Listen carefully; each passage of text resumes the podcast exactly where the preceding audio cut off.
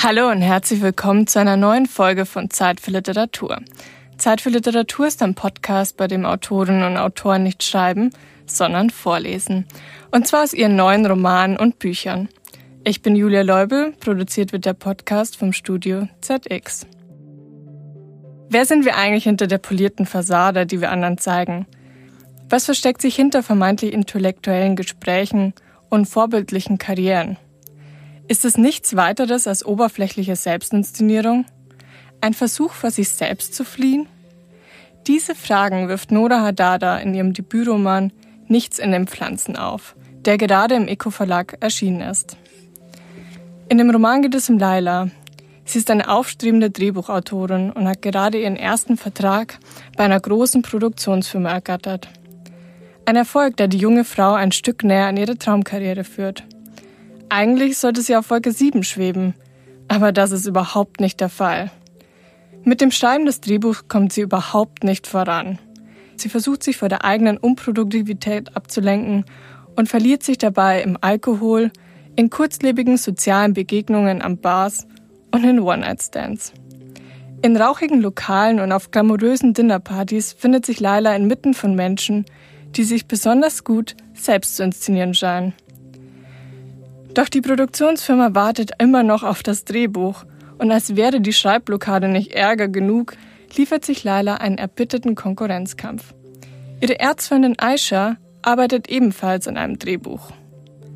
Zu all dem stellt sich ihre Affäre mit Leon als größere Inspirationsquelle heraus, als es Laila eigentlich lieb ist. Die Handlung springt über mehrere Erzählstränge zwischen den Zeiten und zeigt, wie Laila ihren Weg durch eine vermeintlich oberflächliche Welt navigiert.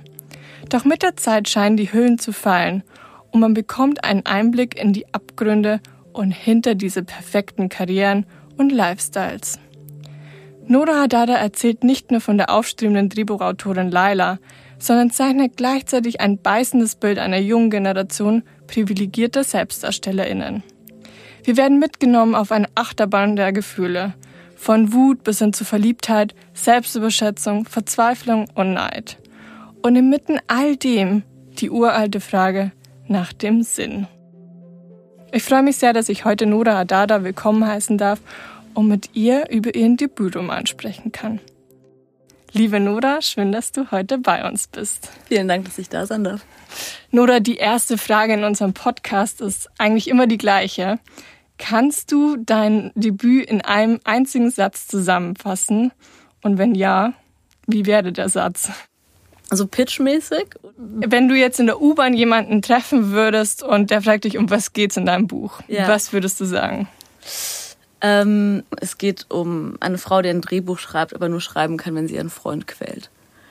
Wenn es ein Wort wäre, würde ich glaube sagen, es geht um Neid. Du bist ja selbst Drehbuchautorin. Was fasziniert dich denn an der Filmwelt und an der Drehbuchwelt? Ich habe schon das Gefühl, das ist so eins der Milieus im Kulturbetrieb, in dem man mit äh, den härtesten Bandagen kämpft, in dem es extrem viel um die Nützlichkeit von Leuten geht in dem man extrem viel sozusagen immer darauf achten muss, wer was einem bringt und gleichzeitig sozusagen vielleicht auch das Milieu, das so den stärksten so Glamour oder Star-Faktor hat und deswegen auch irgendwie so verschiedene Leute anzieht. Also so ein bisschen oberflächliche Fassade und Hintergrund, Abgründe ja. und ähm ja, genau. Und, und gleichzeitig natürlich auch total, also so offensichtlich natürlich auch extrem viele Leute total für die Kunst an sich brennen. Ne? Aber so dieser starke Mix, dadurch, dass man irgendwie extrem abhängig ist von extrem viel Geld, dass einfach Geld nochmal eine ganz, ganz andere Rolle spielt und viel Geld auch. Und auch sozusagen die, die Menge an Personal, die du brauchst und irgendwie, also von, von Leuten, die dir zuarbeiten, die was für dich machen, das finde ich, finde ich immer sehr faszinierend. Und das entwickelt irgendwie so eine ganz spannende Dynamik, die, glaube ich, irgendwie so ganz viele Dinge, die sich ohnehin gerade gesellschaftlich entwickeln oder schon seit längerem entwickelt haben, zusammenfasst. Oder irgendwie so, ja, irgendwie fast so eine, so eine metaphorische Kraft hat darin. Und wie lange hast du gesammelt für deinen Roman? Ich dachte nicht, ich mache mich jetzt so auf Recherche bei dem Text. Ich glaube, es war eher sozusagen, dass ich ohnehin so ein bisschen in diesen Kreisen war und dann äh, dachte sozusagen, ah ja, das finde ich interessant. Und also auch Neid, also das hatte ich ja eben schon gesagt, dass es für mich ein wichtiges Thema ist in dem Buch und auch irgendwie als Gefühl. Ich habe nicht so aktiv dafür gesammelt, ich habe eher sozusagen irgendwann gedacht, so, ah ja, okay, das ist das Thema, das mich so interessiert, worüber ich schreiben will und das ist irgendwie das Milieu, in dem das so Sinn macht für mich. Mhm. Dann war also auch zu Beginn noch gar nicht klar, in welche Richtung das Buch gehen soll. Doch, ich hatte es nicht komplett durchgeplottet von Anfang an. Also ich habe jetzt nicht wie eine brave Drehbuchautorin die, die Dramaturgie komplett stehen gehabt und alles genau gewusst. Es war eher so, dass ich dachte, und ich, ich, ich glaube, das ist auch irgendwie was, ähm, ich auch selbst gerne lese in Literatur und was ja auch andere ähm, Autorinnen wie so Leila Slimani oder so ja auch machen. Es ist die Idee, dass man eine Nuance nimmt, die vielleicht jeder verstehen kann oder jeder so hat oder die irgendwie so gesellschaftlich präsent ist und dafür so eine starke Übertreibung findet, dass sie ja noch, noch mal andere Abgründe aufmacht, dass, so, dass sie so erkenntlich wird. Hm. Und dann wird es beim Lesen auch ein bisschen unangenehm. Genau, genau. Und dann identifiziert sich natürlich niemand mehr damit, weil man es ja irgendwie sozusagen in der Literatur übertreibt. Aber man kann es nicht mehr weglegen. Man kann es. Dankeschön. Wir ähm, verfolgen ja Lailas Geschichte und das ist ja auch ein sehr komplexer Charakter. Jetzt mal abgesehen von ihren beruflichen Erfahrungen, Kannst du sagen, dass du dich mit Laila auch ein bisschen identifizieren konntest? Ja, also ich, ich ja, ich glaube, man muss sich ja mit allen seinen Charakteren irgendwo identifizieren. Ich meine, es kommt ja immer von, von ähm, irgendwo. Und ich meine, wir schreiben ja auch beide. Ich glaube, ich kann auch viele Seiten von ihr gut verstehen. Es ist aber natürlich, glaube ich, auch hier so, dass es mir halt irgendwie darum ging, wie so eine spezifische Seite an ihr, also so stark auszuschreiben und irgendwie stark spürbar zu machen. Und das hat er natürlich auch Extreme angenommen, mit denen ich mich dann nicht mehr identifizieren kann. Aber ähm, doch, ich habe vor allem auch viel Empathie mit ihr. Ich kann sie gut verstehen, ja. Mhm. Wir erfahren nur ganz wenig auch über Lalas Hintergrundgeschichte. Also wer sie ist, woher sie kommt, also so diese, nenn es mal Kernfakten. Mhm. Ähm, warum hast du dich entschieden, den Fokus mehr auf die sozialen Begegnungen und Lailas Gefühle zu legen? Ich glaube, wenn man Texte schreibt, wenn man Filme schreibt, gibt es sowieso zwei Zugänge, die man so, also so ganz grob, die man vielleicht so wählen kann, nämlich eher so einen psychologischen oder einen soziologischen. Und wenn man eine, so eine Hintergrundgeschichte hat oder eine Backstory oder sozusagen wie so einen familiären Hintergrund anbietet, dann lädt man die Lesenden ein, eine psychologische Begründung für ihr Handeln zu wählen. Und wenn man das weglässt, dann passiert es zwangsläufig, dass man ihr Verhalten aus ihrer Welt erklären muss und sozusagen nicht mehr diesen Kniff machen kann, wie so, oh ja, sie ist so, weil äh, ihre Eltern ihnen zugehört haben oder weiß ich nicht, wegen diesem und jedem Kindheitstrauma oder wie auch immer, sondern sie ist so sozusagen. Also man kann ihr Verhalten dann aus dem Text natürlich irgendwie nur aus dem Sozialen erklären oder sozusagen aus so wie so einer grundlegenden menschlichen Eigenschaft vielleicht oder einem Gefühl ich fand es einfach interessant, da mich sozusagen nicht so einem psychologischen Charakter und irgendwie dieser der Psychologisierung des Charakters irgendwie zu, zu ähm, widmen, sondern eher sozusagen in ihr das Symptomatische für eine Gesellschaft zu sehen. Hm. Spannend. Und dann kann auch die Leserin oder der Leser nicht so eine Psychoanalyse starten quasi. Genau. Ja. genau. Du erzählst die Geschichte ja über zwei Zeitstränge.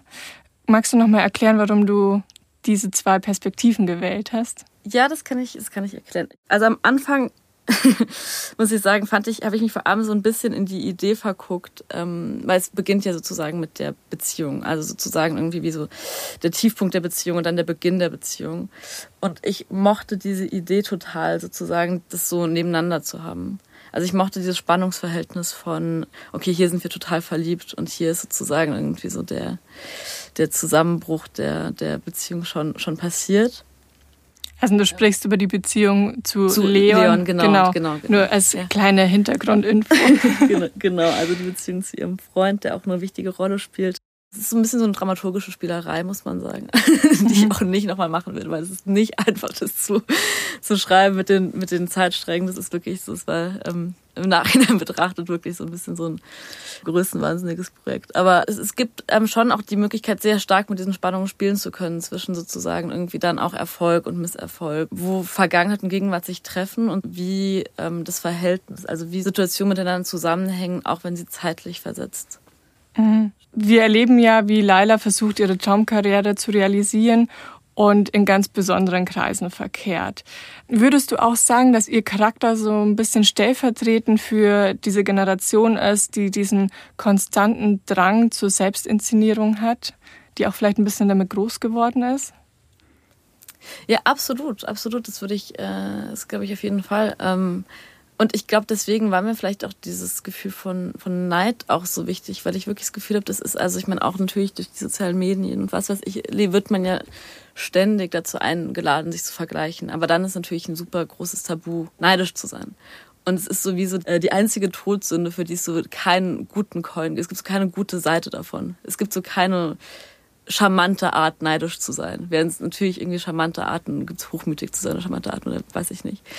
Ja, und ich glaube, in diesem Sinne ist sie da schon total symptomatisch für. Und ich meine, natürlich ist Film ja auch ein Milieu, in dem es ja erstmal so, also natürlich von der Kunstform erstmal ganz simpel her, wird ja was dargestellt. Es werden ja Bilder gezeigt, es wird ja inszeniert. Und ähm, man ist sich sehr bewusst darüber, wie man inszeniert und was für Informationen vergeben werden und wie sie vergeben werden. Und ich denke, das ist natürlich, also offensichtlich ist es ja ein bisschen eine banale Aussage, dass das ähm, auch in unserer Generation total ähm, ein Thema ist. Mhm. Dass jeder quasi nur das zeigt, was er halt anderen Menschen zeigen will, sozusagen. Ja, und dass man sich auch zeigen muss. Mhm. Also ich meine, gerade auch so in diesen in den Laptop-Classes oder ähm, ja, ist es ja fast schon schwierig. Also es gibt ja wirklich einen Beruf, wo es so schwierig ist, einen Job zu bekommen, wenn du keinen Instagram-Account hast, der so und so. Ja, auch für SchauspielerInnen ist es ja eigentlich mittlerweile wie eine Visitenkarte. Ganz genau, ja. Mhm. Laila hat mit ihrem Drehbuchvertrag eine wahnsinnig große Chance bekommen, aber schiebt diese Arbeit ständig auf. Also dafür gibt es ja auch ein wunderschönes Wort, Prokrastination. Was ist der Hintergrund? Warum glaubst du, hadern so viele Menschen mit diesem Thema und wieso schieben wir alles nur auf? Oh, das ist eine große Frage. Ähm. ich weiß es nicht. Wenn ich raten müsste oder wenn ich sozusagen jetzt eine Begründung innerhalb so des Textes, also so, wenn ich beim eigenen Text eine Begründung. Oder warum denkst so du, hat Laila die Arbeit total aufgeschoben? Ja, also, Vielleicht wollen wir es ein bisschen ja. so drehen. Ein bisschen kleiner drehen. Wenn man was nicht macht, dann kann man sich ja immer sagen, dass man es gekonnt hätte. Oder dass es funktioniert hätte oder dass es wie ein großer Erfolg gewesen wäre. Und ich glaube schon, dass ähm, Leila auf jeden Fall, also natürlich diesen großen Druck spürt, irgendwie auch nicht jetzt irgendwas zu machen, sondern es muss natürlich ganz groß sein und es muss die großen Festivals sein. Ja, ich kann mir schon vorstellen, dass das eine große Rolle spielt, aber gleichzeitig dann ja auch der ständige Vergleich mit anderen. Also das sozusagen dieser ständige Blick nach außen, auch ich glaube der ständige Blick darauf sozusagen, was was sein soll und nicht sozusagen, was sie so ich meine, es geht ja gar nicht mehr darum, was inhaltlich sie interessant an dem Text findet. Das wird ja total nach hinten gedrängt. Es geht ja sozusagen in dem Moment, in dem ähm, der Erfolg zum Greifen nahe ist, geht es auch nur noch um den Erfolg. Dann geht es nicht mehr um, um den Text. Hm. Und solange sie quasi nicht loslegt, kann sie ja auch gar nicht verlieren. Mhm. Und sobald sie quasi was geschaffen hat, ist natürlich auch die Gefahr groß, ja. das Ganze zu ja, versenken und nicht den großen Erfolg einzukassieren. Ja, genau. Okay, und deswegen schiebt sie es auf. Mhm. Verstehe. Aber ich glaube auch, sorry, ich nee, glaube auch, dass es auch was mit ihrem Freund zu tun hat. Ich werde das Gefühl nicht los, dass es auch irgendwie um diese Dynamik zwischen ihnen geht und irgendwie, dass sie ja irgendwie braucht, dass er nicht erfolgreich ist oder irgendwie so. Ja, sie braucht ja irgendwie, dass er leidet.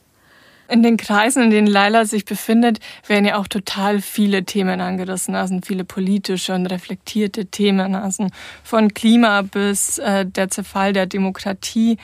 Aber eigentlich kratzen diese Gespräche ja auch nur an der Oberfläche. Ähm, was steckt denn hinter dieser intellektuellen Fassade? Ist das auch so ein, ja, so eine Selbstinszenierung? Ja, ich glaube schon, dass das zu einem gewissen Habitus gehört, auf jeden Fall, dass man das so weiß und sagt. Also offensichtlich ist es auch eine Sache, die viele Menschen belastet. Also so, es ist ja keine Frage. Und auch Menschen dieses Milieus. Gleichzeitig, ähm, ja, glaube ich schon, dass das irgendwie auch so ganz stark auch irgendwie so Virtue Signaling, also so das, ähm, ich weiß gar nicht, wie man über, also sozusagen irgendwie zu signalisieren, dass man, dass man moralisch auf der richtigen Seite ist, dass es eine sehr gängige Praxis ist. ja, die, die man, glaube ich, auch viel, gerade in akademischen Kreisen natürlich auch viel beobachten kann und so. Also ich glaube schon, dass es ähm, ja gleichzeitig so ein bisschen irgendwie schon als eine konkrete Angst immer unter der Oberfläche schwelt, aber dann auch ähm, ja auch zum Habitus wird, also zu einer, zu einer ähm, sozialen Gewohnheit. Mhm. Spannend. Wir wollen jetzt mal einmal reingehen ins Buch. Du wirst uns vorlesen. Welche Stelle hast du uns denn mitgebracht für den Vorleseteil? Ich dachte, ich mache keine großen Experimente und lese den Anfang vor. Schön. Dann muss man auch nicht kontextualisieren.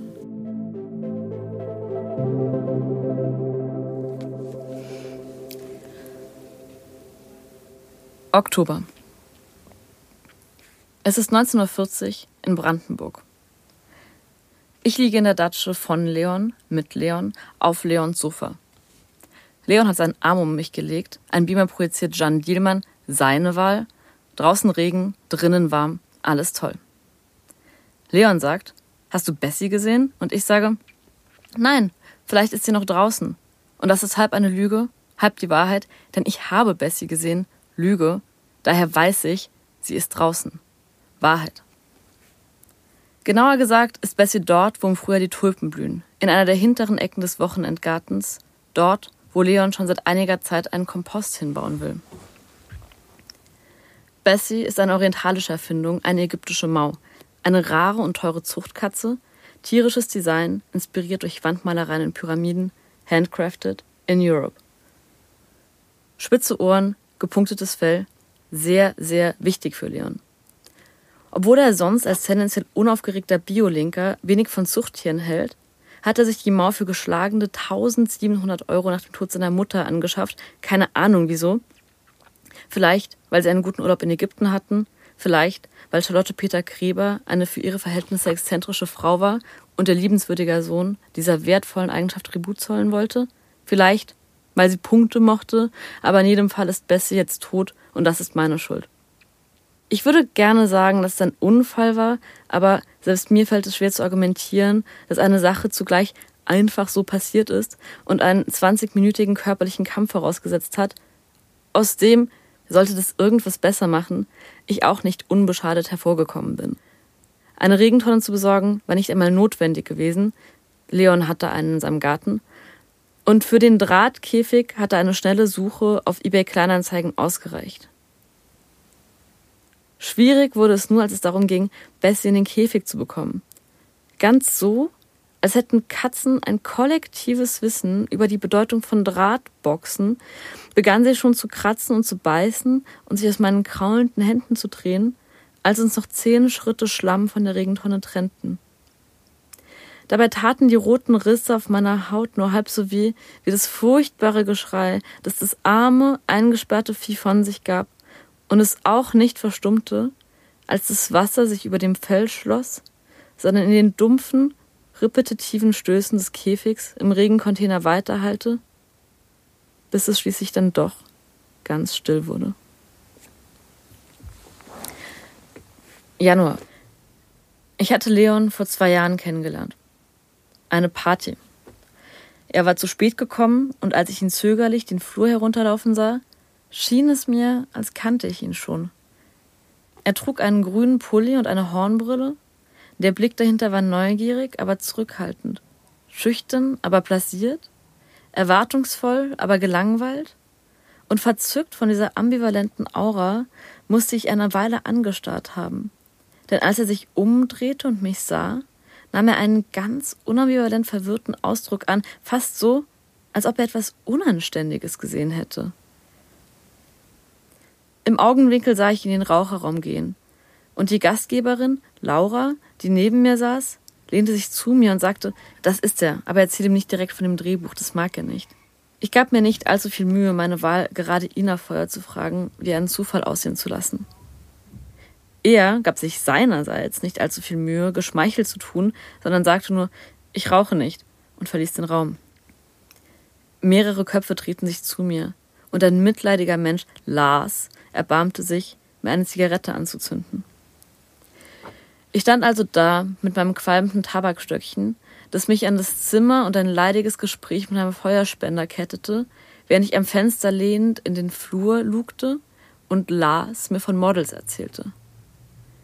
Und wenn ich einfach sage, schau sexy, schaut sie so. Lars macht eine Schnute. So, er lachte hysterisch. So, er macht eine Schnute. Als wäre das sexy, so, er macht eine Schnute. Wie schaut man sexy? Er lachte hysterisch. Nicht so, er machte eine Schnute. Als Leon wieder in den Raum kam, verließ ich ihn. Demonstrativ.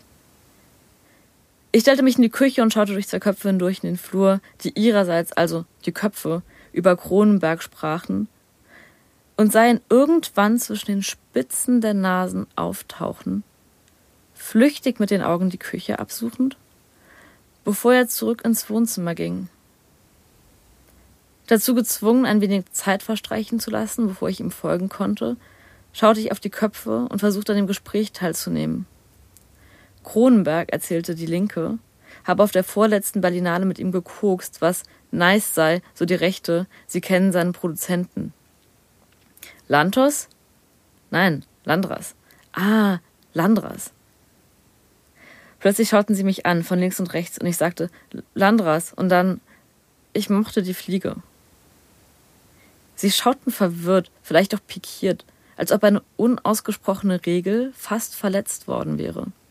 Und nun doch etwas beunruhigt, fügte ich hinzu, weil, weil man zuerst denkt, der Film bedient dieses museumsreife Narrativ von der Hybris der Wissenschaft, wenn der Forscher sich bei dem Experiment in eine Fliege verwandelt und sich dann aber zeigt, dass es vielmehr so um eine Angst geht, dass die, die Eigenschaft, die einen in erster Linie zu einer Persönlichkeit macht, auch der grundlegende Außer der Selbstentfremdung ist. Dabei ist natürlich nur schade, dass die Liebesgeschichte nur zum Herstellen einer idyllischen Norm genutzt wird, von der der Protagonist sich später abgrenzt. Links zog an ihrer Zigarette. Rechts schaute Genie zum Fenster. Links sagte schließlich, ich kenne den Art Director von Die Fliege. Rechts, ach was. Ja, wir haben ihn mal bei einem Werbeshoot in Toronto getroffen. Welchem Dreh? Von L. L habe ich das letzte Mal bei diesem Dreh in L in New York gesehen. Ein sehr gedehntes Wirklich von links, dann nach einer Pause verräterisch blasiert. Welcher Dreh? Über den Vater. Oh, cool. Durch die Nasenspitzen konnte ich Leon sehen. Sein Blick traf meinen, verlief sich. Geschmeichelt gab ich auf, ging ihm nach, setzte mich direkt neben ihn und sagte, wie heißt du? Und er sagte, Leon. Und ich sagte, alle heißen so. Er schaute skeptisch, fast beleidigt. So heißen alle? Und dann nach einer Pause, und wie heißen die anderen? Die heißen anders. Ich wieder. Ich habe den Eindruck, wir kennen uns. Er musterte mein Gesicht. Grüne Augen, die Schatten seiner Wimpern liefen von Iris zu Wange, als sein Blick von meiner Stirn zu meinem Kinn glitt. Hast du auf dem letzten Film von L gearbeitet? Nein, ist der denn gut? L. Sein Film, nicht wirklich. Schade. Wie heißt du? Leila. So heißen gerade alle. Oktober. Leon zieht sich Gummistiefel an. Er läuft durch den Garten und ruft Bessie, Bessie, unmöglich, unter dem gießenden Regen Tränen auf seinem Gesicht zu erkennen. Aber selbst durch den Sturm kann man das Zittern seiner Stimme hören. Sein Kopf wie ein Phantombild aus der Emotionsforschung, so sieht Verzweiflung aus. Die Augenbrauen zum Himmel erhoben, der Mund leicht geöffnet, Mundwinkel hängend zusammengezogen, die Nasenlöcher geweitet. Der Schrei. Darauf unablässig, unnachgiebig, Regen, Bessie, Bessie, es blitzt. Ich ziehe mir Schuhe und Jacke an, schiebe die Glastür auf. In den wenigen Sekunden, die ich zu ihm brauche, bin ich vollgesogen wie ein Wattepad in Orangensaft. Er schaut hektisch hin und her. Ich nehme seine Hand, er zieht sie weg und läuft zum Schuppen. Er ist jetzt bei der Regentonne. Sie ist bis zum Rand voll, das Wasser quillt ungehalten lüber, läuft über seine Füße, spritzt gegen seine Schienbeine, ein Blitz, Bessie, Bessie, er hebt Bretter an, schiebt Büsche auf, öffnet die Schuppentür und versucht schließlich, die Regentonne umzuwerfen, aber sie ist zu schwer. Ich gehe zu ihm und packe die Regentonne an der freien Seite. Zusammen kippen wir das Wasser aus, das über den Rasen bis zur Gartensauna fließt. Auf dem Boden der Tonne ist nichts. Er tritt hektisch dagegen und läuft noch eine Weile über das Gelände, bestimmt eine Viertelstunde, in der ich, meinerseits, zögerlich umherlaufe und schließlich stehen bleibe und ihm zuschaue, bis er zurückkommt und sich gegen meine Schulter lehnt. Er weint bitterlich. Ich lege die Arme um ihn und küsse ihn auf die Wange. Seine Schultern zucken zum Donnergrollen. Ich sage, sie kommt schon wieder. Februar. Wir hatten uns zum Kino verabredet. Cry Baby. Leon hatte sich ein Bier am Eingang geholt, ich verzichtete, ein temporärer Versuch in Abstinenz. Am Vortag hatte ich beschlossen, meine romantischen Ambitionen vorübergehend zu suspendieren. Ich hatte beschlossen, dass ich, wie man so sagt, eine Pause brauchte. Dennoch, Laura war überzeugt, er könne mein Drehbuch weiterreichen. Es würde ihm sicher gefallen, man müsse es nur eher so by the way erwähnen. Das dürfte nicht so geplant wirken, man müsse sich da schon auch für den Mensch interessieren. Um dennoch keine falschen Signale zu senden, hatte ich also nach der Arbeit nicht geduscht, hatte meinen Rucksack mitgenommen und war verschwitzt und in vom Tag abgenutzten Kleidung angekommen. Als wir uns zur Begrüßung näherten, roch ich Seife und Parfum. Sein rosa Pulli sah frisch gewaschen aus und hob die grünen Augen vorteilhaft hervor. Plötzlich schämte ich mich. Ich bildete mir ein zu riechen, wie sein sauberer Geruch sich mit meinem Polyesterschweiß vermischte und versuchte, schnell wieder eine Distanz zwischen uns aufzubauen. Vor dem Film gab es eine Anmoderation. Irgendwas über die Rettung des letzten unabhängigen Kinos der Stadt. Es ging um Geld. Während des Applauses lehnte er sich rüber und sagte, man hört nie auf zu klatschen, die Abstände werden nur größer. Ich lachte, der Film war okay.